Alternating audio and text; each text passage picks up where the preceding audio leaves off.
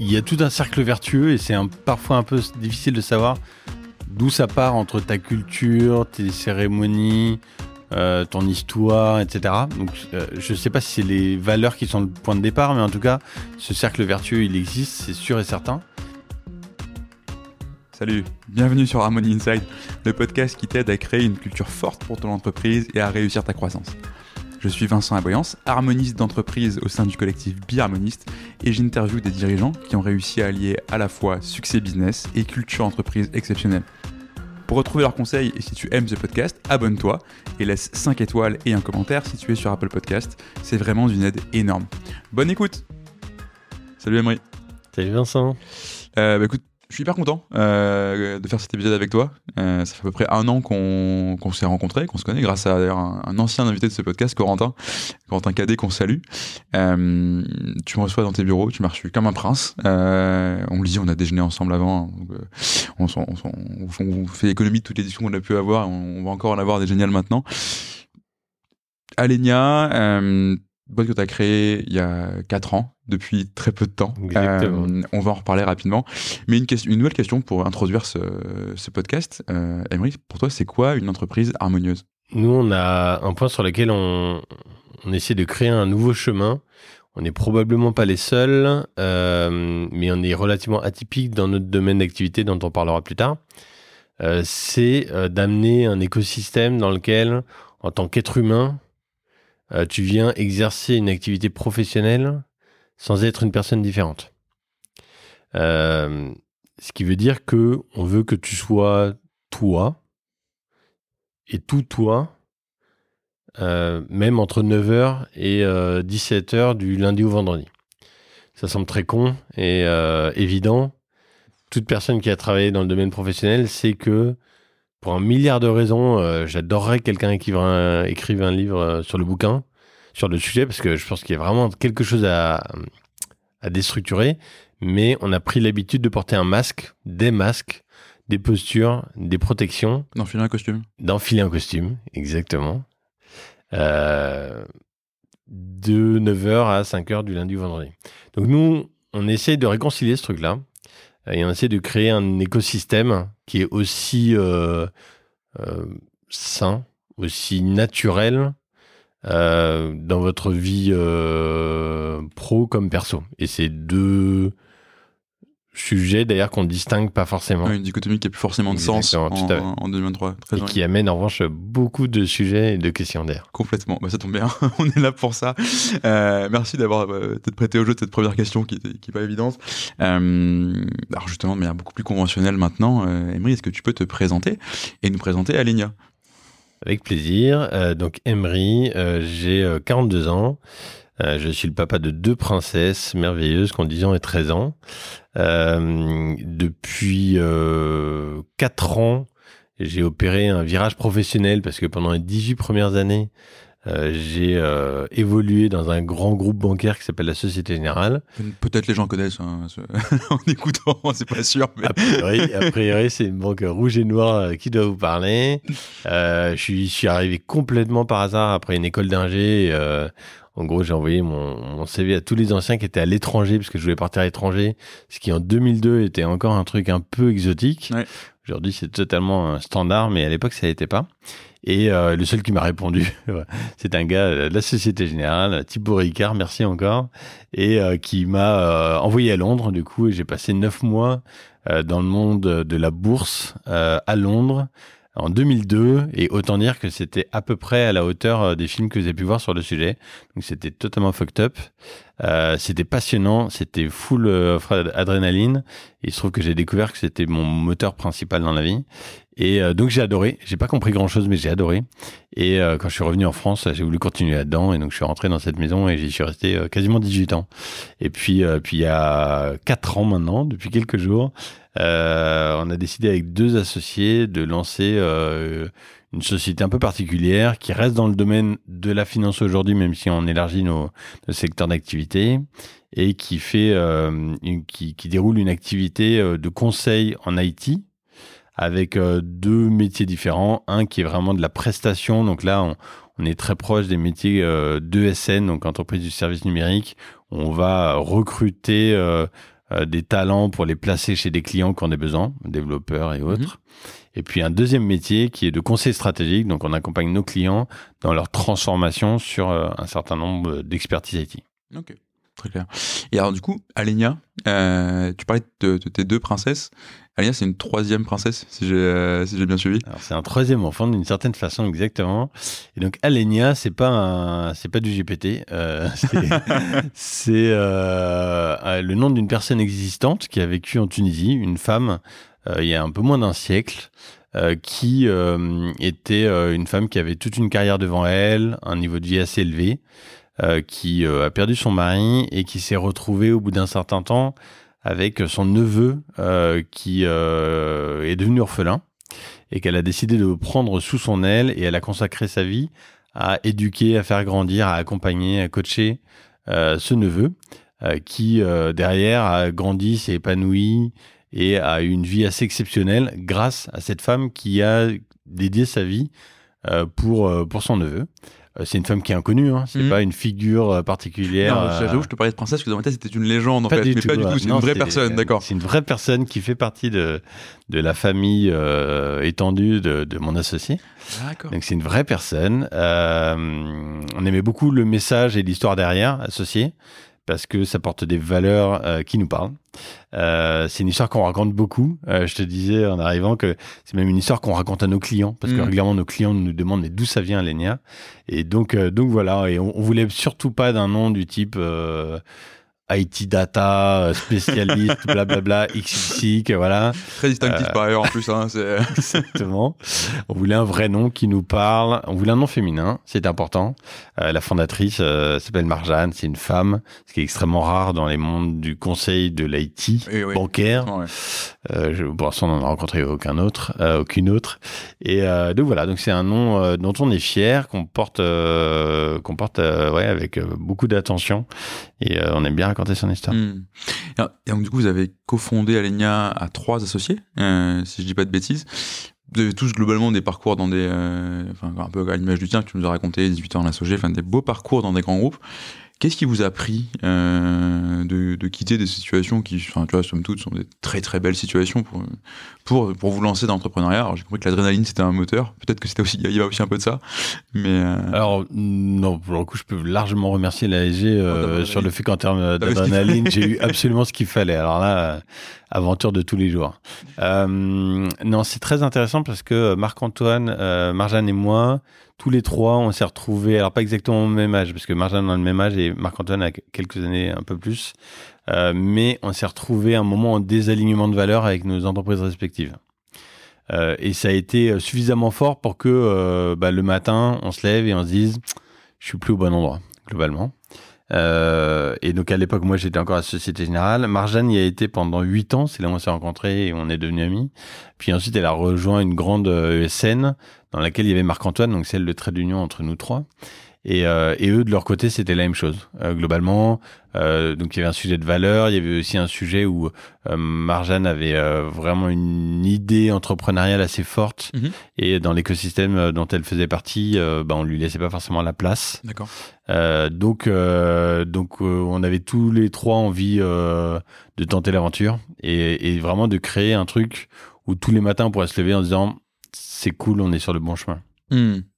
Et je pense que c'est intéressant de, faire ça, et ça se comprend complètement quand tu es en désalignement de valeurs. Bon, ça, le faire pour toi, entre guillemets, quand tu es entrepreneur, c'est assez facile de créer une boîte qui, euh, bah, représente tes valeurs, entre guillemets, c'est la tienne. Donc euh, là, ce serait encore un autre niveau de schizophrénie. Euh, mais il faut aussi être capable d'insuffler ça aux gens qui vont venir bosser pour toi, qui vont venir bosser pour Alenia. Et pour le coup, en préparant cet épisode, j'ai quand même été très impressionné euh, par le niveau de formalisation euh, que tu as pu faire autour de ta culture entreprise, que ce soit ta mission, ta raison d'être, ta vision, tes valeurs, etc. Enfin, vous avez fait un vrai travail autour de ça. À quel moment vous vous êtes dit qu'il fallait le faire et pourquoi? Et si tu permets, je vais revenir sur un point que tu as énoncé qui est important. Euh, pendant 18 ans à la Société Générale, moi j'ai été client de sociétés comme Alenia. Ouais. Et donc j'ai travaillé avec, euh, j'avais compté plus de 120 sociétés de ce type-là, Mhm. globalement. Euh, sur les 120, il y en a un nombre euh, extrêmement faible euh, avec qui j'ai vraiment créé un lien de confiance et de partenariat.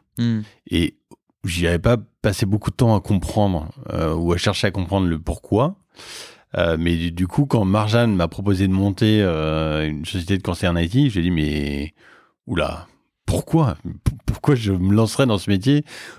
À l'époque, je me souviens de la phrase, c'est pour moi, c'est l'axe du mal, tu vois. C'est Ouais, vraiment. Très bien. C'est- pour- de la boîte à viande, etc. Exactement, connaît fait. tous les- Je- toutes les dépressions. Alors heureusement, j'ai découvert quelques années plus tard que en Hollande, euh, euh, le métier de l'ESN, on appelle ça body shopping, qui est quand même effroyable, Oui, oui, ouais, complètement. mais qui peut dénoncer une vérité euh, dans voilà dans certaines boîtes. Mmh, globalement.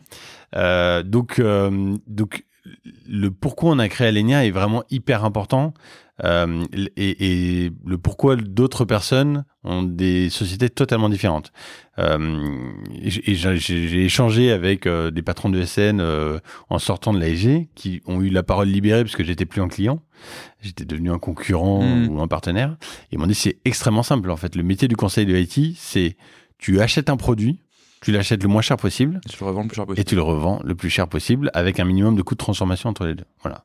Donc c'est une vision. Et, on- terrible. Et, et on parle bien sûr de gens. Évidemment, on parle de, on, on parle de 99,9% de d'humains quoi. Hmm. globalement. Bah oui. Euh, mais c'est terrible en fait. C'est vraiment euh, l'humain traité comme un produit, Mmh, euh, très clairement.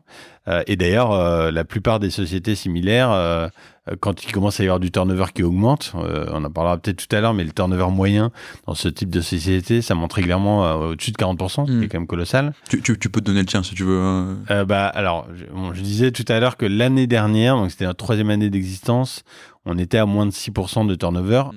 Mais je saute pas de joie tout de suite parce que c'est encore jeune, ça peut changer, etc. Mais on va dire que, enfin, en tout cas, c'est sûr que si un jour on arrive à 30 ou 40% de turnover, il y aura un énorme problème Ah dans bah, la boîte. Ouais, sera, On aura merdé quelque part, très clairement. Euh, donc voilà. Mais bon, c'est vrai que si, si on pouvait rester à moins de 10%, je serais hyper fier. Et c'est bon, un peu l'objectif. Même s'il peut y avoir des très bons turnovers, comme on en discutait. Bien sûr. Voilà, il peut y avoir des bonnes Bref, tout, tout ça pour revenir à euh, la raison d'exister d'Alenia était super importante. Comme tu le disais, on avait des très belles places, des très beaux postes. Euh, au moment de partir de l'AEG, on m'a proposé des ponts d'or euh, et des postes incroyables euh, chez les concurrents aussi. Pareil, Marjane et Marc-Antoine avaient des trajectoires avec des salaires, voilà. On s'est mis totalement en danger en 2019 euh, puisque euh, ils sont partis avec le chômage, moi même pas. J'avais un 2019, mini chèque. bon moment euh, pour entreprendre du coup. Hein. ah ouais, et 2019, on ne le savait pas, mais Ah non, on le savait quelques pas. mois plus tard, voilà, c'était quand même, on tombe dans le Covid. Et, et pour l'anecdote, euh, avril euh, 2020, c'est le seul moment euh, de notre business plan où on était en négatif. Euh, et où on était en trésor, euh, je sais plus, ça moins T'avais pas 30. prévu On a- alors, on avait anticipé, un, euh, voilà, parce que dans Non, notre mais métier, il y a un sûr. truc où on était à moins 30 000, je crois. On avait prévu de remettre sur nos fonds propres. Mais quand on a vu arriver euh, le Covid, on a fait, oh là Aïe, donc là, on n'a pas beaucoup dormi. Bref. Euh, donc, ouais, la, la raison de, de, de, de la création est vraiment fondamentale. Donc, et après, il est important de raconter que dès le début, on s'est entouré très vite de gens avec qui on avait déjà bossé, en qui on avait déjà confiance, qui nous ressemblaient, avec qui on n'avait pas encore le mot, mais on avait des valeurs très très proches. Et on a créé un écosystème. Et puis on a créé un écosystème de gens qui étaient ultra brillants, voire beaucoup plus brillants que nous. Euh, donc, je suis d'ailleurs très bien, euh, au bout d'un an, regarder euh, Marjane et Marco et dire, je sais pas si vous vous rendez compte, mais ça y est, on s'est déjà totalement fait dépasser. Ah oui. Euh, Alenia, c'est déjà plus. Alors, en, en interne, Marc-Antoine, Marjane, Emery, ça fait Mama. Ok. Et donc, on est connu comme une entité euh, un peu supérieure, enfin, pas supérieure, mais entité à part, hein, Ouais. euh, qui s'appelle Mama, mais qui est, ouais, qui est supérieure à Marc-Antoine plus Marjane plus Emery. Marrant, finalement. ok. C'est rigolo. Bref. Et donc, je suis, euh, voilà, à l'époque, on s'est dit, mais Mama est déjà totalement dépassée par, euh, par les par Alenia, euh, qui, les gens qui, qui la constituent, alors qu'à l'époque, on devait être une grosse dizaine. Parce qu'il est la marque d'un beau succès euh, Tout à fait. hein. Mais c'était rigolo parce qu'en plus, euh, avec euh, Marjane en particulier, on a des tempéraments assez forts, euh, on tracte beaucoup, on peut prendre beaucoup d'espace, parfois trop, parler trop, etc. Et bon là, et c'est génial parce qu'en fait, on a créé un espace de liberté, et le truc nous a totalement dépassé. Euh, néanmoins, au bout de euh, un an et demi, on s'est dit, en fait, il est important de formaliser nos valeurs. On avait mis quelques mots clés à l'époque sur notre site web, qui à peu près comme toutes les boîtes étaient un mot. Voilà. Ouais. Vous, êtes, vous êtes combien à ce moment-là dans la boîte? à l'époque, on doit être euh, une trentaine. Ok. Quelque chose oui. comme ça. Parce qu'il y a quand même un, un- un passage particulier. Dans, Tout à fait. On passe un boîte. premier cap. C'est exactement ça. Et on ressent le besoin, en particulier sur le recrutement, euh, finalement de euh, voilà de d'être en capacité de communiquer sur qui on est et qui on veut être, qui on veut devenir. Et, euh, et d'où l'intérêt euh, de ce travail-là. On s'est fait épauler euh, par une super indépendante qui nous a aidé à, à vraiment toute une méthodologie en créant et si Alenia est un personnage aujourd'hui, et si Alenia est un personnage demain, quelle est notre mission, quelle est notre raison d'exister, etc. Et on en est arrivé aux valeurs.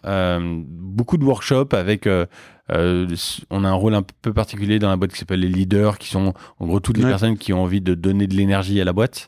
Donc toutes ces personnes-là ont participé, plus ce qu'on appelait l'équipe people à l'époque, étaient des gens où on avait détecté euh, voilà une capacité, un talent, etc. Donc ça faisait déjà un groupe d'une sur les 30 personnes, il devait y avoir facilement 15 personnes autour de la mhm. table. Et donc on a travaillé sur les valeurs, on y a passé beaucoup de temps.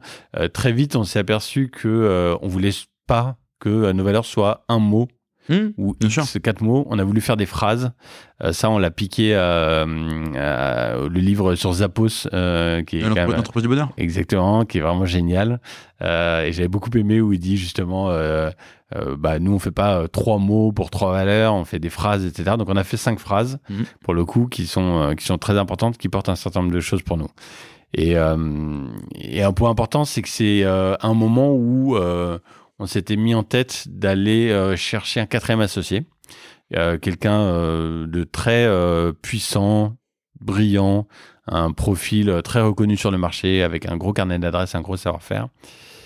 Et il a démarré dans la boîte. on était encore en train de régler le, statut de cette personne au sein de la boîte en tant que futur associé, mais il était présenté comme tel à toute la boîte. Mm-hmm. Et euh, pendant ces workshops-là, bah, en fait, euh, on s'est rendu compte euh, sur un des derniers workshops, il allait, en gros, il, a énoncé le fait qu'il était pas du tout aligné avec deux des cinq valeurs. Et les deux valeurs probablement sur lesquelles notre identité était la plus marquée. et c'était très clair et très marqué. Donc là, on s'est regardé tous les trois. et puis gros débrief le soir même avec Mama. Et euh, on s'est dit, bah, en fait, euh, du coup, explicitement, en plus, on sentait évidemment quelque chose, euh, mais, mais là, bah, il y avait un signal très fort, et du coup, bah, on a arrêté l'aventure. on a continué à travailler un petit peu avec lui en mode indépendant, et puis après, bon, plus. mais du coup, bon, ça a été compliqué, hein, une phase super compliquée, parce que tu as quand même. t'as fait rentrer quelqu'un dans ta structure, t'as communiqué largement, tu as deux équipes, c'est pas des postes même un signal pour le marché, voilà. et au final, on a eu la super surprise surprise euh, de voir que nos salariés, euh, nos, collaborateurs, ils voyaient ça comme un signal très positif parce que on n'était pas sur un exercice bullshit. Exactement. Euh, ce qui est quand même le cas euh, des grandes entreprises dont j'ai fait partie où chaque année, enfin non pas chaque année, tous les 3, 4, 5 ans, tu as un cycle où tu retravailles sur les valeurs, tu fais des workshops, etc. Ce qui est très bien au demeurant. Hein. Ce qui par ailleurs est très très bien, tout à fait. Euh, sauf quand tu es en désalignement entre euh, oui, bah, des comportements quotidiens et la réalité. Donc là, bah, ils ont vu un signal fort sur euh, non seulement on a fait un joli exercice, mais en fait derrière il va y avoir du concret. Et ça a été que le premier marqueur, mais c'est un marqueur fort pour dire non, mais nos valeurs, c'est pas juste des posters. D'ailleurs, on n'a pas encore fait de posters. Euh, mais en revanche, on va essayer de les vivre, on va essayer de les communiquer, on va essayer de réfléchir. On l'utilisera vraiment comme une boussole. Aujourd'hui, c'est le mot clé euh, euh, sur nos valeurs chez Alenia. On l'utilise vraiment comme une boussole, c'est-à-dire qu'on on considère jamais qu'on est arrivé, tu vois, on n'est pas encore du tout à la hauteur de nos valeurs, mais en revanche, tous les jours, on essaie d'avancer dans cette direction. Ouais, tu vois, c'est marrant, ça m'inspire plusieurs questions. Juste pour revenir sur ce, hum, cette séparation avec ton potentiel mm. euh, ancien futur associé, euh, est-ce que c'était quelque chose que tu sentais, ce, ce, ce désalignement-là, avant cet exercice de, de formalisation de valeurs? Ouais, on a eu des signaux, tout à fait. Euh, qu'on avait soit pas eu le temps, soit choisi de pas euh, décoder. Hmm. Donc ça, c'est une autre leçon euh, pour le coup de l'entrepreneuriat et ça fera rigoler certains de mes collaborateurs parce que j'arrête pas de les saouler avec ça, mais euh, je pense qu'on on se fie pas assez à son instinct. Donc euh, depuis peu de temps, j'arrête pas de dire à tout le monde euh, écoute ton instinct, qu'est-ce que ton instinct te dit, comment est-ce que tu réagirais en dehors de, de, ce cadre, etc. Ça c'est super important parce qu'en fait ton, ton cerveau décode un milliard de signaux que tu intellectualises pas tous et ton instinct c'est ça finalement. Donc, mm. donc voilà, parfois il faut juste s'écouter. Et d'où le point justement de, de, de, revenir sur les, sur les valeurs, tu t'en rends compte à ce moment-là, c'est pas anodin. Tu vois, j'ai tendance à penser que euh, effectivement, tu as un instinct, tu as des capacités de ressenti, tu pas toujours la capacité à, les décoder, enfin, ce qui est le cas pour, euh, pour tout le monde. Le fait de, de, doter de, de valeurs, de travailler sur une raison d'être, etc., c'est avoir cette grille d'analyse-là, cette maille-là, qui va te permettre de dire, en fait, ce que je suis en train de sentir dans mon ventre à ce moment-là, ça, a trait à ça, en fait. Et tu peux pas le savoir avant d'avoir fait cet exercice-là, ce qui te facilite finalement énormément la vie en tant que, en tant qu'entrepreneur, en tant que dirigeant, le jour où tu as fait ce, cet exercice. Ouais, tout à fait. Ce que je remarque aussi dans toutes les discussions que j'ai avec les entrepreneurs autour de moi, c'est qu'il y a deux approches. Il y a une approche où c'est les... Et peut-être que ça dépend de la temporalité aussi. Peut-être que quand tu crées ta boîte et que tu travailles tout de suite sur l'axe valeur, bah du coup, les valeurs, c'est vraiment celles des fondateurs Mm. qui vont les poser sur le papier et euh, qui vont, j'allais dire, non, c'est peut-être pas le bon mot, mais imposer ou en tout cas marquer euh, la boîte avec cette empreinte initiale. C'est un peu le premier pas sur la Lune, etc. Euh, pour le coup, on avait choisi de pas le faire comme ça. On avait choisi sciemment de laisser vivre un peu la boîte pour que le discours sur les valeurs, finalement, déjà, il parte d'un vécu et pas Mhm. d'une théorie. Et ensuite, euh, que justement, on mette une vingtaine de personnes autour de la table pour y travailler, qu'on arrive à dégager un consensus. Euh, et finalement, ça a généré des choses que si on avait juste euh, avec Mama écrit ce qu'on avait en tête, ça, ça aurait été assez différent. Ce qui est intéressant aussi, c'est que typiquement, on a une de nos valeurs à laquelle on tient énormément autour des émotions. Et cette valeur-là, on s'est aperçu qu'elle était très claire dans nos têtes, mais dans la compréhension, euh, dans la vulgarisation, les gens la comprenaient pas telle que nous on Mm. la voyait. Donc on est en train de réfléchir à une nouvelle formulation Ok. et donc on la fera vivre. Euh, donc ces valeurs-là, elles évolueront aussi au fil du temps et pour s'assurer en tout cas que tout le monde euh, les comprenne et se les approprie. Tu vois, on disait euh, au début de, de cette interview, quand tu étais à la, à la Sogé, tu avais bossé pour, euh, je sais plus, 200, tu m'as dit, euh, ou peut-être beaucoup 200, mais pour un gros paquet de, de SN. Il y en a énormément sur le, sur le marché. Il n'y a pas grand-chose qui ressemble plus à une SN qu'une autre SN. Euh, en quoi est-ce que, enfin déjà, est-ce que avoir fait ce, travail d'identité finalement, parce que c'est ça que tu fais hein, quand tu bosses sur ta, sur ta culture, est-ce que ça t'aide à te, à différencier euh, que ce soit vis-à-vis des clients, vis-à-vis des candidats. euh, alors oui, il y a tout un cercle vertueux et c'est parfois un peu difficile de savoir d'où ça part entre ta culture, tes cérémonies, euh, ton histoire, etc. Donc euh, je ne sais pas si c'est les valeurs qui sont le point de départ, mais en tout cas, ce cercle vertueux, il existe, c'est sûr et certain. Euh, ce qui est sûr et certain aussi, c'est que tous les candidats que je vois, d'une part, mais alors encore plus les clients, le fait qu'on parle systématiquement de nos valeurs et qu'on y passe du temps, avec des exemples concrets et voire même des, c'est presque des warnings sur le sujet, euh, ça étonne énormément. Euh, donc typiquement, tous les meetings de prospection qu'on fait euh, ces derniers mois, on va vraiment passer du temps à expliquer justement pourquoi le nom d'Alenia, c'est quoi nos valeurs, c'est quoi notre approche, en quoi on est différent, etc. Et de voir les réactions des clients ou des partenaires, c'est hyper intéressant, Ça donne quoi du coup? Hyper éclairant. Très souvent, je me suis dit, on va se faire, mais à une autre époque, dans mon secteur, on m'a dit, mais attends, mais t'es gentil, mais j'en ai rien, à, à faire. foutre. ouais. Ah non, mais C'est vraiment combien, rien à combien tu coûtes, combien de gars Exactement, tout à fait. ouais. Écoute, je pense qu'on est peut-être juste au bon endroit, au bon moment, etc. Mm. Mais on a énormément d'intérêt. Alors peut-être aussi parce qu'ils sentent que c'est pas bullshit. Ouais. Euh, et peut-être aussi que le premier qui va nous dire j'en ai rien à foutre. Ok, on va pas lui dire c'est euh, adorable, merci pour votre temps et votre énergie, mais du coup on va s'arrêter là. Hmm. Euh, et je parle pas de candidat, je parle de client. Ouais. Aucun problème à dire ça à un client, au contraire. Euh, histoire de pas perdre le temps Ouais, respectif. complètement. Euh, donc beaucoup d'intérêt, beaucoup de questions, parce que du coup, je pense qu'on n'est pas 12 000 à le faire, et donc ça suscite des questions. Euh, parfois, euh, il y a des petites remarques un peu ironiques, un petit peu en décalage, parce que c'est un peu nouveau et que c'est bizarre. Et beaucoup euh, aussi de, de questions sur concrètement, ça veut dire quoi chez vous Typiquement? Ce qui est... Ce qui est une question plutôt, très bonne plutôt question. très légitime, mais qui est une très bonne question. Ouais. Et, euh, et c'est intéressant déjà parce que c'est presque contre-intuitif avec tout ce qu'on peut t'apprendre en termes de, en termes de vente. Enfin, en termes de vente, on te dit quand même, le moins tu parles, le mieux c'est presque, tu vois. Enfin, le but c'est d'écouter, de rebondir, de faire parler, etc., etc. Et, et c'est limite le mauvais commercial qui vient en parlant de lui. Et je trouve que c'est une approche qui est qui est très différente et qui se base en fait sur la résonance que tu vas avoir avec un client, ce qui tu vas peut-être pas tous les gagner, mais ce que tu gagnes, tu sais que ça se passera bien par la suite, quoi. Ouais, c'est intéressant. Euh, pour le coup, on a quand même une approche qui est énormément basée sur la résonance. On a toute une approche méthodologique autour de ça. Ok. Mais on démarre euh, par le qui on est. Hmm. Le qui en est, en fait, parce- parce que dans- même dans la méthode, dans l'approche, dans les réactions, dans beaucoup de choses, euh, ça va avoir un impact très fort. On a été extrêmement inspiré par un bouquin qui s'appelle Getting Naked de Mhm. Patrick Lencioni. J'arrête pas d'en parler.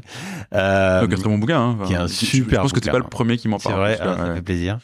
Euh, et, et ce bouquin, en fait, il décrit toute une méthode euh, qui est vraiment à base de totale euh, transparence, globalement. Et c'est quelque chose qu'on teste euh, énormément chez nos clients. Et par exemple, pour donner une déclinaison concrète, ça veut dire que sur un pitch client, on va arriver sans slide. Hmm. On arrive justement, on commence juste par expliquer qui on est et qu'est-ce qui est important pour nous. Et après, on tend le micro, on écoute, on réagit et on se met directement en posture de rendre du service tout de suite. On n'est pas juste là pour gratter, prendre une commande et revenir avec un prix. Hmm. On commence tout de suite à apporter de la valeur dans l'immédiat. Donc pour te décrire une scène qui a eu lieu, euh, j'en ai eu deux de suite, mais en, en décembre, on est arrivé avec euh, mon associé Marc-Antoine, euh, euh, d'une filiale de Total, euh, qui venait euh, sur notre expertise, etc. Donc déjà, ils étaient un peu surpris de voir qu'on sortait pas les packs de slides. Euh, puis ensuite, on les a laissés parler en réagissant, euh, en raisonnant, parce que Mhm. ils nous parlaient exactement de problématiques euh, qui nous parlaient, sur lesquelles on était experts. Et puis tout de suite, on a commencé à échanger, à proposer des axes de réflexion, de recommandations, etc. Au bout d'un moment, on a pris le feutre, on s'est mis au tableau, on a commencé à dessiner des modèles, des, points d'attention, des réflexions, à jouer avec le truc. Et en fait, au bout de... Donc normalement, le meeting euh, devait durer 45 minutes. Et puis euh, au bout de 45 minutes, ils disent bon bah en fait on va décaler le meeting d'après.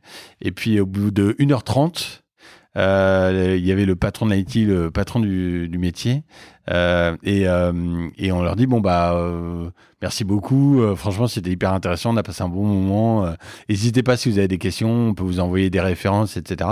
Et, et la patronne du business qui réagit, qui fait non non mais en fait on voudrait acheter vos conseils. Ah bah oui, c'est génial. Et à aucun moment, on n'avait parlé ni prix, euh, ni même exactement de l'offre, etc. Enfin, on n'avait pas parlé de l'offre. Et donc, c'est à ce moment-là où on a dit, ah bah, si ça vous intéresse, si vous pensez qu'on peut apporter de la valeur, bien sûr, si on peut venir vous aider, avec plaisir. Et c'est un très très bon combo parce que tu as ce côté, on parle de qui on est, donc on n'est pas un parmi un million, donc on se différenciera pas juste parce qu'on est moins cher.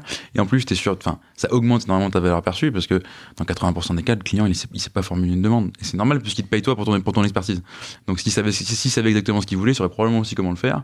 Et, et le fait de, de- de faire les deux te positionne dans une niche beaucoup plus, euh, beaucoup plus restreinte que celle de- des, des 350 concurrents de SN qui, qui peuvent faire parfois un métier de centimier, à couper des coûts, couper des marges, couper, etc. Hmm. pour juste remporter un contrat en, en bradant le prix et en tirant le marché vers le bas. Tout à fait. Alors, ton point sur l'expression de besoin, il est tellement vrai. Et, alors, pour le coup, je jette la pierre à personne parce que moi, pendant 18 normal. ans, j'étais, ça me saoulait tellement d'écrire euh, un besoin, euh, voilà. Mais vraiment, c'est, t'as pas le temps pour faire ça et tu le fais très mal. Et, aujourd'hui, euh, je passe ma vie à aider mes clients à écrire leurs besoins, en fait, au final. euh, donc, ça finit toujours comme ça. Et en fait, c'est beaucoup plus efficace, en fait. Euh, Tu crées la confiance. Et puis après, en fait, les besoins, ils, grandissent et voilà, et tu, tu les travailles au fur et à mesure de, ce lien de confiance. À fait. Complètement. Alors, la, bonne nouvelle quand tu quand as ce- cette, démarche vis-à-vis de tes clients, c'est que tu dois en signer de plus en plus. Euh, ce qui implique, dans un modèle comme le tien, où bah, tu as une entreprise de, de prestation de service, donc tu as, un modèle qui est directement corrélé à euh, plus on a de clients, plus il faut de gens pour euh, pouvoir faire l'émission. Euh, c'est pas le modèle le plus scalable, entre guillemets, le modèle du conseil. Donc ton entreprise grandit. Et c'est l'entreprise, elle marche plutôt bien. Enfin, t'es passé de 25 à 45 en 2020, 45 à 92 en 2021, vous êtes, 100, vous êtes passé à 120 en 2022. Tu vas vouloir grandir encore pour aller vers une boîte qui peut faire 200 personnes.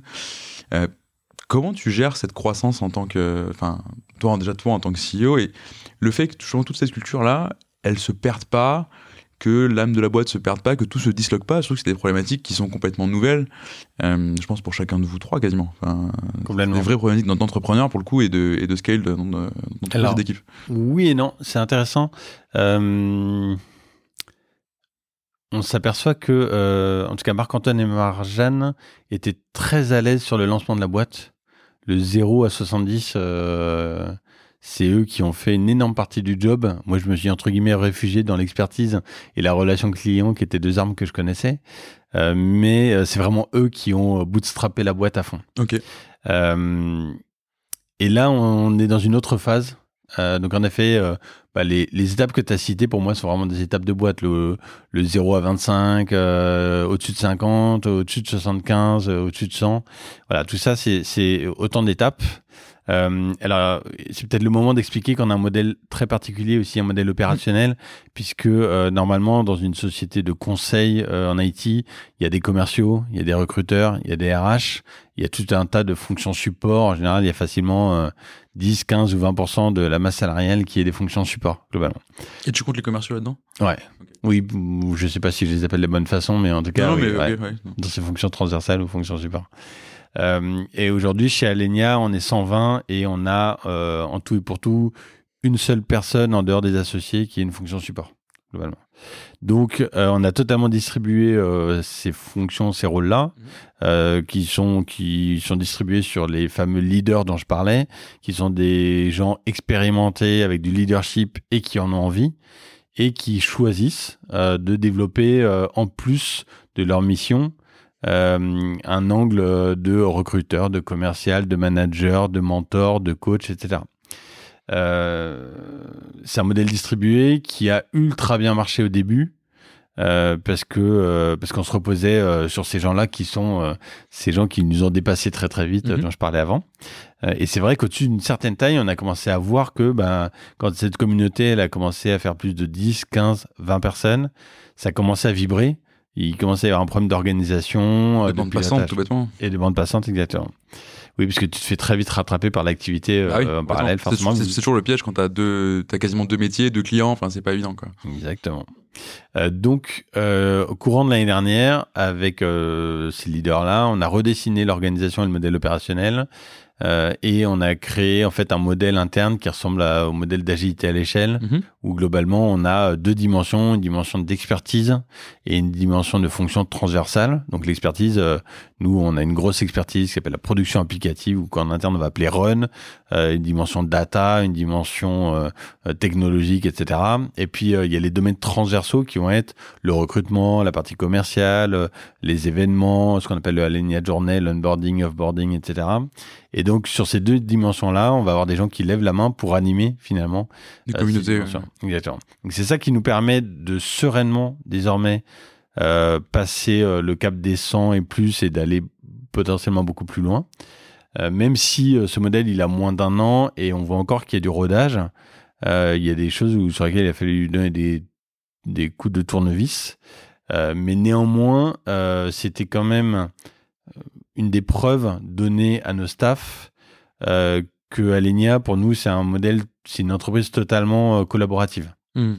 Donc on, on- on passe énormément ce message-là que globalement chez Alenia, tu peux faire tout ce que tu veux. La page elle est blanche, viens, lève la main, propose quelque chose, on te donnera les moyens, on t'a- on t'accompagnera, on te conseillera, mais tu pourras faire tout ce que tu veux. Donc ça, pour donner des exemples concrets, ça donne euh, Scander chez nous qui un jour euh, nous dit euh, bon bah on fait des missions de conseil pour Madrid et si euh, et si on lançait Madrid comme deuxième place géographique chez Alenia et qui en janvier de l'année dernière débarque complètement fraîche à la fraîche et qui lance Alenia Espagne et qui aujourd'hui on a on a 12 personnes en Espagne et on a une croissance assez géniale et qui là euh, est en train de maintenant lancer le Portugal. Euh, ça donne euh, Karim que tu as croisé aussi. Euh, Karim, on réfléchit puis on se dit en fait on a un énorme sujet sur notre métier qui est très peu connu, la production applicative. Et si on allait former dans les écoles d'ingénieurs pour créer des promotions de gens qui seront formés à notre métier et qui vont trouver, qui auront déjà un job en sortant d'école d'ingé. Euh, donc euh, bah, Karim, il devient euh, Monsieur euh, Production Academy euh, qui euh, est en train de se lancer là. Faut créer ton job, quoi. Donc crée ton job. Euh, ça peut être une zone géographique, ça peut être un sujet, ça peut être une expertise.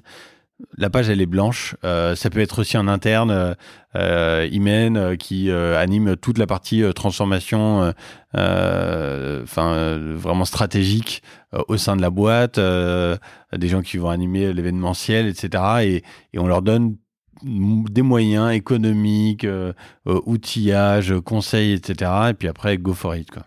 Et comment tu fais pour t'assurer que tout le monde tire dans le même sens? Ce qui, ce qui, ça, peut très bien marcher quand tu connais tout le monde et que tu vois tout le monde et que tu croises des gens dans les couloirs. Mais tu vois, plus tu grandis, là tu vas atteindre un cap, même à 120, c'est quasiment déjà une taille critique où toi tu, tu vas presque plus connaître tout le monde, quoi. Et du coup, ça devient de plus en plus difficile de laisser aux gens faire ce qu'ils veulent, faire ce qu'ils veulent. Ah, pour moi, c'est un trauma, ça, pour le coup. Euh, donc, à CD Général, j'ai piloté jusqu'à 800 personnes. Mais bon, et, t'as euh, euh, non, ça, ça reste un problème pour moi. C'est-à-dire que si je connais pas le prénom de toutes les personnes euh, qui m'entourent dans mon travail, ça reste un problème et j'en suis exactement là où tu dis. C'est-à-dire que là, ça commence à être tendu. Et vraiment, c'est quelque chose qui me, ça me, Hmm. voilà, ça me pose un problème. Il faudra que je le résolve, hein, parce que c'est la direction qu'on prend, ça sera de pas s'arrêter là. Donc à un moment, c'est un sujet. Mais, mais j'ai, tu vois, j'ai un truc à régler avec moi-même là-dessus. Euh, pour répondre à ta question, euh, comment est-ce qu'on on va, euh, comment est-ce qu'on traite ça? D'abord, un premier élément, c'est qu'en effet, on a commencé à voir quand on a commencé à arriver aux 70 personnes, on s'est aperçu que autant au tout début, tu arrives à aligner très bien les gens sur une vision commune, un enjeu commun, etc. Et puis quand tu dépasses une certaine taille, donc mon expérience personnelle c'est à peu près 70, tu commences à avoir les jeux euh, humains Hmm. d'influence Ouais, qu'on peut appeler de la politique en entreprise, euh, qui se mettent en place. Et donc là, on peut être sur de la compétition, sur euh, petits jeux plus ou moins sains ou malsains, etc. Euh, c'est quelque chose qui m'a vachement perturbé, pour le De coup. ton côté, chacun fait ce qu'il veut, peut être complètement dévoyé dans cette situation-là. Tout à fait. Euh, alors, comment la régler? Alors, euh, dans un premier temps, euh, Là, les gens prennent des notes si tu nous dis comment on a réglé la politique en entreprise. alors, le, le premier point, c'est que euh, j'ai été hyper pénible sur la lecture de, des quatre accords Toltec. ok. Euh, et donc, euh, dans les quatre accords Toltec, il y a plusieurs éléments là-dessus. Euh, le premier qui est fondamental, qui est que ta parole soit impeccable. Mhm. Euh, c'est extrêmement puissant, euh, cette phrase-là, quand tu la décodes. Euh, je sais que ce bouquin, il est vu par certains comme une secte, etc. Mais pour moi, c'est voilà, c'est vraiment des, ce que t'en fais. Hein. voilà. Donc c'est des fondamentaux, en tout cas moi, qui me font vachement réfléchir. Que ta parole soit impeccable, c'est vraiment. C'est peut-être le plus dur. Hein. il est très très dur. Très dur à appliquer. Et je suis pas impeccable, euh, tu vois. Et très régulièrement, Et, et- pour, je me reprends ou on me reprend. et sur pour les le gens qui écoutent, que ta parole soit impeccable, c'est que tu ne vas pas dire des choses négatives sur les gens, ne vas pas bitcher concrètement, ce qui est un truc qu'on fait beaucoup, beaucoup, beaucoup en entreprise et qui est le, le, le, le cousin de la politique en entreprise. hein. Et c'est super dur. Enfin, tout le monde a des moments fait. où t'es saoulé, des moments où t'es un peu en dedans, où quelqu'un te, te gave, où t'as besoin de te plaindre et de lâcher une soupape. Et moi le premier. Hein. Exactement, et moi aussi le premier. Euh, en fait, euh, le, le bouquin te fait conscientiser que la parole est une vibration euh, physiquement et, euh, et, et dégage. euh, ça n'est pas neutre. On a tendance Mhm. à penser que ça s'envole, les paroles s'envolent, les écrits restent. En fait, c'est pas vrai. La parole peut avoir un impact très très fort dans la vie, dans les activités, dans la santé des gens, etc. Euh, et, et donc il y a une conséquence très forte là-dessus. Et il faut en prendre conscience et il faut systématiquement se demander est-ce que je dis là, je peux le répéter à la personne en face. Voilà, ça c'est un très bon point. Euh, la deuxième, euh, le deuxième accord qui est très important également, c'est ne pas faire de présuppositions. Ah bah oui. Il est très dur, mais on se rend compte quand on prend un peu de recul euh, sur nos journées qu'il y a dans nos interactions humaines, il y a énormément de moments où on va présupposer Mm. quelque chose, où on va voir des signaux, on va les interpréter, alors qu'évidemment, enfin évidemment, dans les faits, si on décode, si on prend le temps d'échanger, de discuter, on va se rendre compte que notre interprétation était pas la bonne. Et on évite de se rendre malade accessoirement. Tout à fait. Donc ça, c'est euh, un point. Et puis, en fait, le- fond de la réponse, c'est ce qu'on discutait au début, c'est qu'on on s'est vraiment rendu compte que si tu utilises tous les jours ton, ta boussole qui est tes valeurs, au final, tu arrives à décoder qu'est-ce qui est un comportement aligné avec euh, ce que tu cherches ou ce qui l'est pas. Et là, du coup, quand tu commences vraiment à échanger là-dedans, dans les one-to-one avec les gens que tu manages et, et les, tous les managers avec les gens qui managent, tu peux avoir ce dialogue-là en vérité. Après, il y a aussi un autre point, hein, qui est juste le courage Mm. de le traiter. Le courage d'en parler, euh, le courage d'aller chercher euh, ces débats, parfois combats là. Et je pense que c'est le premier truc, honnêtement. Parce que, encore une fois, hein, euh, je déteste avoir donné l'impression que tout va bien. euh, voilà. Et chez nous, il y a plein de choses qui, où on n'est pas encore euh, totalement aligné avec nos valeurs, etc. Il y a encore énormément de, de problématiques à régler. En revanche, on est vraiment convaincu et on fait tout pour avancer dans la bonne direction et se dire les choses. Hmm. Parfois ça pique, souvent ça pique. Parfois ça pique. Et tu vois, c'est intéressant sur ce dernier point, là, le fait qu'on n'est pas à 100% sur nos valeurs. C'est souvent un, un point de, ré- de réticence que je vais avoir euh, de la part de clients que je peux accompagner sur ce sujet. C'est de dire, mais enfin, on va pas définir des, des valeurs parce que euh, il y a ce, ce, ce, côté, cette peur que en fait, ta culture de fait devient opposable. Euh, les gens vont se saisir de ta culture pour dire bah là t'es pas dedans, euh, là on n'y est pas, ça c'est pas bon, je comprends pas qu'on puisse afficher ça, etc. Et t'as as presque l'impression que ça va armer une espèce de révolte, tu vois. Euh, bon, il si, si, si à, à, ce point où tes, valeurs sont utilisées pour se révolter contre ta boîte, c'est que c'est pas les bonnes valeurs. Mais euh, il y a souvent cette peur de dire mais, mais, moi je suis pas à 100% là-dedans. Comment, comment tu, le, tu le vis ce côté C'est quelque chose. alors nous, dans nos valeurs, il y a un élément qui est l'humilité qui est très fort chez nous. Et on a une de nos valeurs qui dit euh, qu'on est, euh, euh, on n'est jamais encore la meilleure version de soi-même et qu'on y travaille tous les jours. Donc euh, cet élément d'humilité et de challenge, on l'accepte totalement pour le coup. Euh, et il se trouve que Marco, Marjane et moi, on est trois compétiteurs très forts, mais avant tout et quasiment seulement compétiteurs contre nous-mêmes. Mmh. Donc on s'est entouré énormément de gens similaires. Mmh euh, où l'immense majorité des gens chez Alenia sont des compétiteurs vis-à-vis d'eux-mêmes, pas vis-à-vis du voisin. Ça, c'est quand même fondamental. Oui, Donc, ça veut dire que, et, et ce qui veut pas dire qu'on est, on se challenge pas les uns les autres, hein, pour le coup, voilà. Donc, j'ai énormément de collaborateurs qui viennent me challenger là-dessus sur la partie valeur. Surtout qu'en plus, euh, je suis un peu monsieur valeur chez Alenia, donc je saoule tout le monde avec ça. Mm. Euh, donc, évidemment que le premier qui me voit un petit peu dévié va venir me dire, eh, eh, eh dis donc, euh, là-dessus, t'es pas impeccable. Et oh, ouais, c'est vrai. Et merci. Mmh. T'as raison, aide-moi quoi. Enfin, encore une fois, je je je j'ai pas du tout. Euh, Enfin, je, je je pense pas y être déjà arrivé. Ouais, c'est vrai. Mais tant mieux. Enfin, c'est ce qui, a, ce qui est en fait une autre manière de. par exemple, t'as sur, as sûrement des bons bouquins de leadership qui doivent, te, qui doivent expliquer que le, le, leader doit être vulnérable euh, et que c'est une, une des compétences qui va donner aux gens l'envie de te suivre, beaucoup plus que le fait que tu saches tout mieux qu'eux, que tu fasses tout mieux qu'eux. Euh, ce qui est complètement déprimant en fait quand t'as une espèce de, de, de surhomme au-dessus de toi, bah, tu seras jamais quoi. Donc, euh, donc je vois ça. Et justement pour revenir sur, sur le, le leadership et le management, tu me parles d'entreprise complètement collaborative, euh, tu me parles d'entreprise Enfin, Agile at Scale, tu as des tribus d'experts, tu as des fonctions de support transverse, c'est plus ou moins matriciel, etc. Finalement, là-dedans, est-ce que tu as des managers et c'est quoi le rôle du manager là-dedans Si c'est ni d'être le plus expert, ni celui qui, qui s'occupe d'un département? Euh, Alors, c'est quelque chose sur lequel on a beaucoup travaillé. On a décrit un modèle de leadership euh, qui comporte euh, six axes globalement. Il y en a un qui est euh, autour de la partie expertise, data, Mhm. tech ou autre. Il y en a un qui va être autour de l'animation de mission de conseil de transfo. Euh, un autour de la relation client. Euh, un autour de la partie management, euh, qui euh, va aussi se décliner en mentor, qui sont deux fonctions de leadership distinctes chez nous. D'accord. Euh, et puis un dernier sur la partie euh, expertise.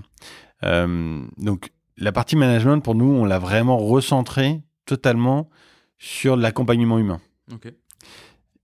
Un truc très important aussi, c'est qu'on on valorise pas. euh, donc, le rôle clé chez nous, c'est un rôle de leader, c'est pas le rôle de manager. Le rôle de manager est un rôle de leader parmi six, du coup. Euh, et on veut surtout pas une promotion ou donner l'impression que pour progresser dans la boîte, il faut être manager. On est un peu traumatisé par des grands groupes euh, où ça a été comme ça. Mais surtout dans le conseil, je suis en passant. Etc. Complètement, avec des grades, Mmh, etc. exactement. Là, déjà, pour accéder à ces rôles de leader, euh, le seul prérequis, c'est de lever la main et d'avoir envie et de donner de l'énergie. Euh, ensuite, on t'accompagne euh, dans ta prise de fonction en tant que leader. C'est toi qui choisis la dimension que tu veux aller, donc de l'expertise, du management, du mentoring, euh, la relation client, etc. Et puis, puis, il est hyper OK de dire à un moment, là, je viens de passer une année hyper intense sur cette dimension, j'ai énormément appris. J'aimerais euh, faire autre chose, soit changer de dimension, soit me reculer de la fonction de leader. C'est hyper OK et il n'y a aucun souci là-dessus. Donc, on essaie de désacraliser totalement le statut, euh, la posture qui peut être associée à ce genre de fonction. Euh, et, euh, et ça marche plutôt très bien. Euh, et après, il reste à former les gens, finalement. Donc là, sur la partie management, on s'est fait accompagner entre autres de Ignition, euh, qui est un cabinet spécialisé là-dedans. le podcast d'ailleurs. Super. Car- Caroline, Caroline, qu'on- voilà. qu'on remercie, qui veut dire m'a ouvert les trois quarts du Bootstrap Club et euh, indirectement c'est grâce à elle qu'on se, qu'on se parle aujourd'hui. donc, Exactement. Un gros bisou à Caro. Et, et qui nous a vachement aidé à structurer un framework de management qu'on continue à étoffer. Et pour nous, c'est vraiment dans une boîte aussi libérée, distribuée, etc. Il y a 99% des murs qui tiennent grâce au management au final. hmm. Et, et là aussi, on est tout sauf irréprochable. On a encore un milliard de trucs à, travailler, à structurer. Euh, mais en revanche, on le fait euh, très sérieusement, euh, avec beaucoup de passion, et on le fait comme si on était déjà 600, 800 ou 1000, quoi, globalement. Parce qu'en fait, tu as déjà le même besoin à 100 que tu en auras euh, quand tu seras. Euh, mais ça reste gérer des individus en fait. Tout à fait. Donc euh, que t'en es. Enfin, c'est est-ce que tu vas réussir à garder cette notion de subsidiarité et d'être le proche possible de la personne pour continuer à avoir cette, cette attention que tu peux amener à chacun quoi. Et c'est intéressant c'est ce côté tes, tes, six axes de ton de ton leadership model parce qu'on on en, on en, parlait en déjeunant ensemble avant. Tu, tu parlais de la notion de quotient intellectuel, quotient émotionnel on a vachement tendance à dire que la voie royale, c'est il faut encadrer des gens. Euh, ce qui est entre guillemets une compétence comme d'autres. Il n'y a pas forcément la place, dans, notamment dans les modèles de service, pour quelqu'un qui n'encadre pas, quelqu'un qui, qui, potentiellement ramène moins de blé à la boîte, hein, pour être pour être très clair. Euh, toi, t'as su, enfin, su créer ce ces différents tracks pour ces différents types de gens. Est-ce que c'est quelque chose que tu recherches de manière générale, à avoir ces, cette diversité de profils euh, de types d'intelligence presque, tu vois. Enfin, je vais pas rentrer dans les, les sept types d'intelligence, etc. Mais euh, oui, de plus en plus, on se pose la question de euh, quelles sont les dimensions sur lesquelles on a moins de leadership et comment on peut compléter finalement notre panel. Donc c'est un très bon point. Euh, nous, ce qui est intéressant, c'est que la partie management, du coup, a aucun impact économique. Hmm. On a vraiment la partie management, ça n'est que de, du, de l'accompagnement humain. Donc toute la partie hmm. recrutement ou commercial est dans d'autres dimensions. Donc et ça lève d'autres questions. C'est comment est-ce que tu rémunères ça euh, alors que tu peux avoir des primes spécifiques sur la partie recrutement et commercial? C'est quelque chose sur lequel on travaille à, travers le modèle de bonus. Mais c'est aussi important quoi, globalement. Euh, voilà, C'est-à-dire tu mets une bonus pool collective. Et, enfin chacun chaque chaque maillon de la chaîne est aussi important à ce que le, celui qui est, au, qui est, au, bout fasse la vente quoi. Ouais, tout à fait. Donc ça c'est vraiment quelque chose d'important et euh, et après on a pas mal travaillé aussi euh, un autre de mes dadas c'est l'énéagramme euh, qui est euh, voilà, qui est euh, une méthodologie sur d'analyse des comportements ou des types de comportements humains ou des personnalités humaines. Et puis on a formé tout le monde à Processcom grâce je, à Ignition. Je, voulais te poser la question. on a fait les deux, on a fait Processcom et, et Enneagram. Euh, et pour le coup, donc on s'est posé la question et typiquement, tu vois, on s'est aperçu qu'on manquait, manquait, de créatifs dans la boîte. Donc on est allé chercher quelques personnes en disant bon bah en fait, on est hyper bon à dérouler une vision, à exécuter mmh. et à finaliser. Mais parfois en créa, euh, bah, on est des ingénieurs, on a un peu du mal à, à sortir des boîtes. Du coup, on s'est équipé et en interne et en externe, parce qu'on a aussi tout un petit réseau de, de boîtes externes partenaires qui nous aident, euh, marketing, euh, identité, etc. Et qui vont aussi nous aider là-dessus. Ok, super. Tu disais, on est, on est déjà au même niveau que si on était 800, 900 ou 1000. c'est quoi tes ambitions, toi, pour, pour Aligna dans, les, dans le futur? Alors, la première ambition, vraiment, du fond du cœur, c'est déjà qu'avec les gens euh, en place, euh, tout le monde, qu'on soit à la hauteur euh, de nos valeurs. Voilà. Et c'est peut-être un peu bateau, mais en vrai, mon premier travail quand je me lève le matin, c'est déjà d'être à la hauteur de ce que j'ai promis ou de ce qu'on a promis à nos nouveaux collaborateurs et leur laisser tout l'espace et voilà toute la promesse de valeur qu'on peut avoir. Déjà, il y a un gros job là-dessus. ensuite, toute notre croissance, elle est tirée par euh, nos recrutements et notre demande client. Hmm. Euh, la demande client, elle est colossale. Euh, aujourd'hui, je te disais à déjeuner, mais on répond probablement sur notre expertise à 1 à 10% de la demande client. Et encore, c'est parce qu'on connaît même pas le, les contours du champ de jeu. Donc, on pourrait croître énormément. Euh, on a testé depuis un an et demi euh, donc l'Espagne, le Portugal, le UK et on est même en train de tester outre-Atlantique certains pays et a priori, à chaque fois qu'on lance une canne à pêche, euh, ça mord. Mhm. Donc le terrain de jeu, il est énorme. Et notre recrutement, aujourd'hui, il se fait... Euh, donc c'est plutôt notre filtre, globalement, en termes de croissance. Et aujourd'hui, on a 95% de cooptation. Donc ça veut dire que tout notre système de recrutement repose sur le fait que les gens en interne recommandent euh, les nouvelles personnes. Ça, c'est aussi un énorme facilitateur en termes de d'onboarding et de, euh, sur la culture, mm. parce que euh, les gens connaissent la culture puisqu'ils y vivent, ils vont recommander quelqu'un qui va matcher avec la culture. Qui sont normalement les gens avec qui ils ont envie de bosser aussi, s'ils sont au bon endroit. Exactement, donc c'est un cercle hyper vertueux. Euh, et puis en plus, ça amène des trucs assez rigolos où, euh, voilà, bah, chez nous, on a Lina qui a coopté son mari, puis son petit frère, faut vouloir. puis euh, son cousin, Ouais. puis la, la, la femme de son cousin, enfin bref. Euh, donc t'as des regroupements familiaux, c'est rigolo. Euh, et ça marche hyper bien, tu vois. On Ok. montre le truc de euh, surtout travaille pas avec ta famille. Ouais, bah ouais. Bah, franchement, euh, ça cartonne. tu vois. Et bon, voilà. Euh, et, euh, donc, notre filtre, c'est quand même pas mal euh, le recrutement. Euh, pendant un bon moment, euh, après, on s'est posé la question en interne est-ce qu'on doit se caper un moment Est-ce qu'on risque de perdre la magie hein, Parce que c'est Mm. la vraie question quand tu scales. euh, est-ce que tu risques de, de, de perdre la magie que tu avais créée au début? J'imagine que tu en as parlé avec Joseph Lasserre, ça? Alors, on en a parlé avec beaucoup euh, Ouais. pour le coup. euh, et en interne, c'était une énorme peur. Vraiment, ils ont eu très très peur, d'où la mise en place du modèle, où en fait, on a expliqué, euh, enfin, on a expliqué, on a travaillé ensemble sur un modèle où on s'est dit, OK, si on veut être sûr que la magie, la magie elle continue à opérer et qu'on se transforme pas dans les gros cabinets auxquels on veut pas ressembler, qu'est-ce qu'il faudrait faire? Et comment on devrait modéliser le truc? Le modèle qu'on a dessiné, c'est un modèle qui tient très, euh, enfin, facilement sur des plusieurs centaines de ressources. Donc, euh, donc la réponse c'est euh, euh, loin. Loin, pas de limite, quoi. Loin, il n'y a pas de limite. Euh, tant que le matin on se lèvera et qu'on se dira euh, on est aligné avec, euh, on continue à avancer euh, vers là où on veut avancer et, euh, et voilà et on n'a pas plus de problèmes que, Hmm. que, points positifs. Du coup, c'est marrant parce que, comme je, comme je disais tout à l'heure, on s'est rencontrés via le club Bootstrap aussi. Le choix du Bootstrap fait complètement sens dans cette, dans cette ambition et cette, et cette culture-là. Tu peux te donner le, le, enfin, le, le luxe de, de, de grandir au rythme qui te va bien, euh, sans devoir euh, brusquer, euh, forcer des choses, risquer de casser une dynamique parce que tu as des contraintes investisseurs, des quarterly reports à faire, etc. etc. Tout à fait. Alors, enfin, nous, on est vraiment parti, comme je te disais, de, de nos boîtes respectives avec Marc-Antoine et Marjane, bah, avec rien. Euh, C'est-à-dire que voilà, moi j'avais un micro-chèque euh, de Société Générale et Marjane et Marco et sont pas sortis blindés de leurs expériences précédentes. Donc on est parti avec nos sous-sous, donc on donc fallait faire euh, et puis sur un métier où c'est énormément de, de capex humaine globalement, bah faut tout de suite euh, payer les salaires hein, pour le coup et il est hors de question de d'être pris en défaut là-dessus. Enfin voilà.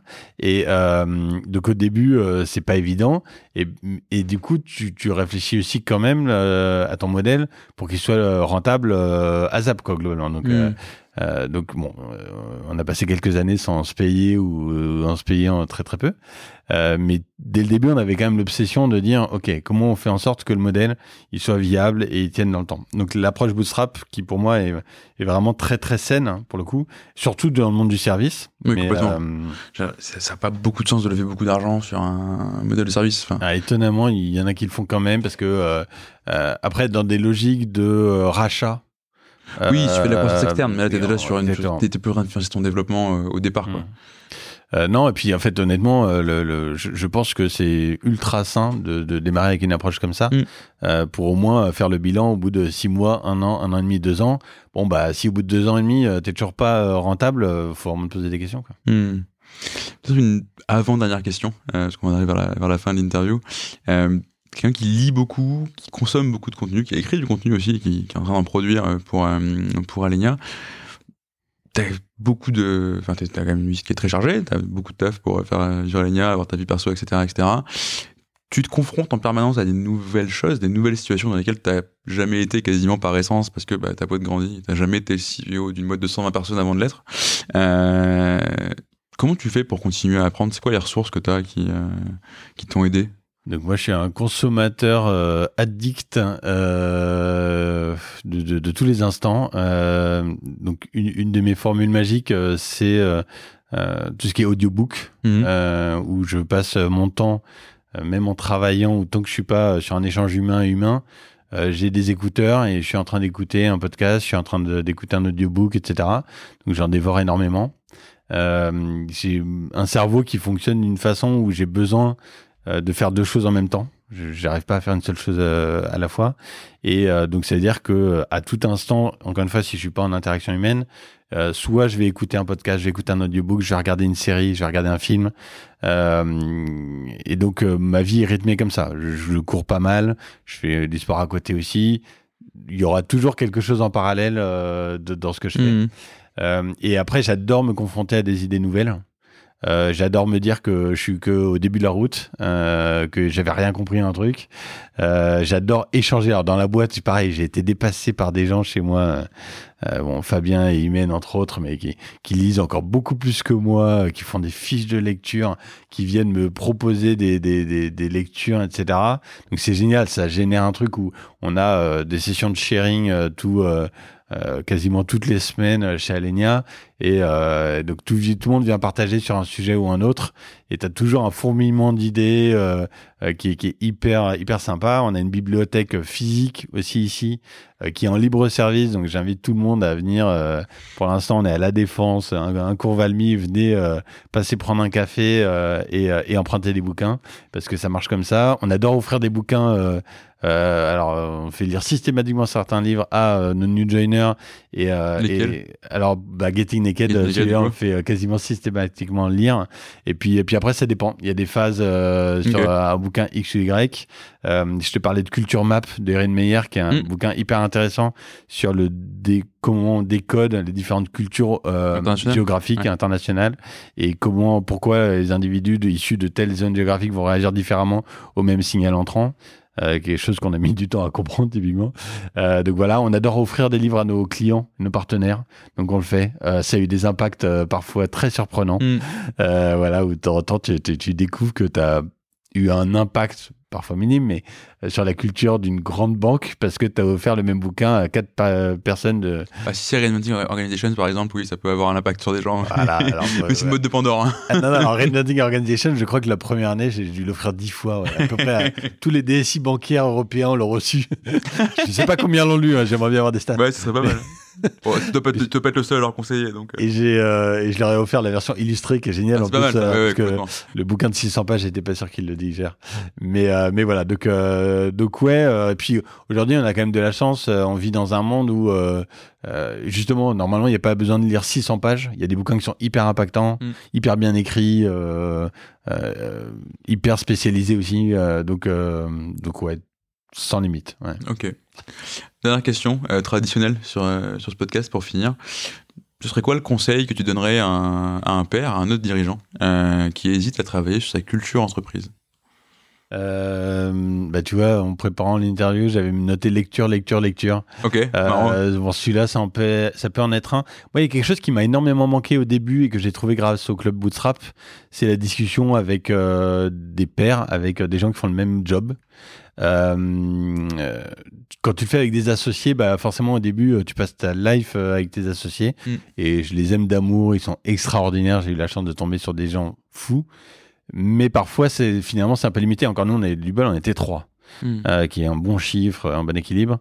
je pense qu'il faut aller chercher de l'inspiration ailleurs. Faut animer, faut avoir de la discussion, de la contradiction, de l'inspiration.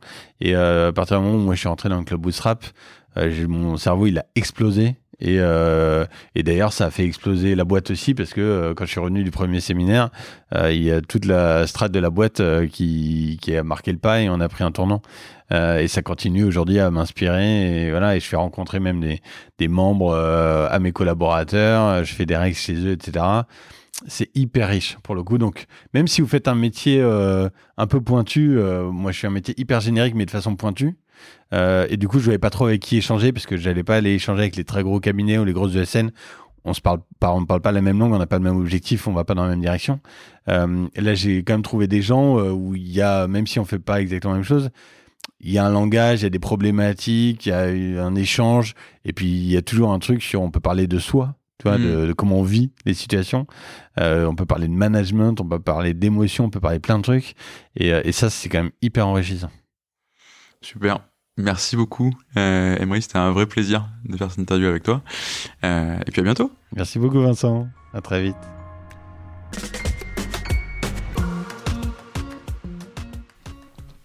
Merci d'avoir écouté cet épisode jusqu'au bout. Si vous êtes là, c'est sans doute que ça vous a plu. Si vous voulez nous aider, n'hésitez pas à partager cet épisode euh, à votre boss, à votre ami qui veut monter une startup depuis toujours, ou à toute personne qui pourrait être intéressée par la culture d'entreprise. Vous pouvez aussi vous abonner sur Apple Podcasts, Spotify ou toute bonne application de podcast. Et vous pouvez également nous laisser un avis 5 étoiles de préférence sur Apple Podcasts. À très bientôt pour un nouvel épisode et merci à tous.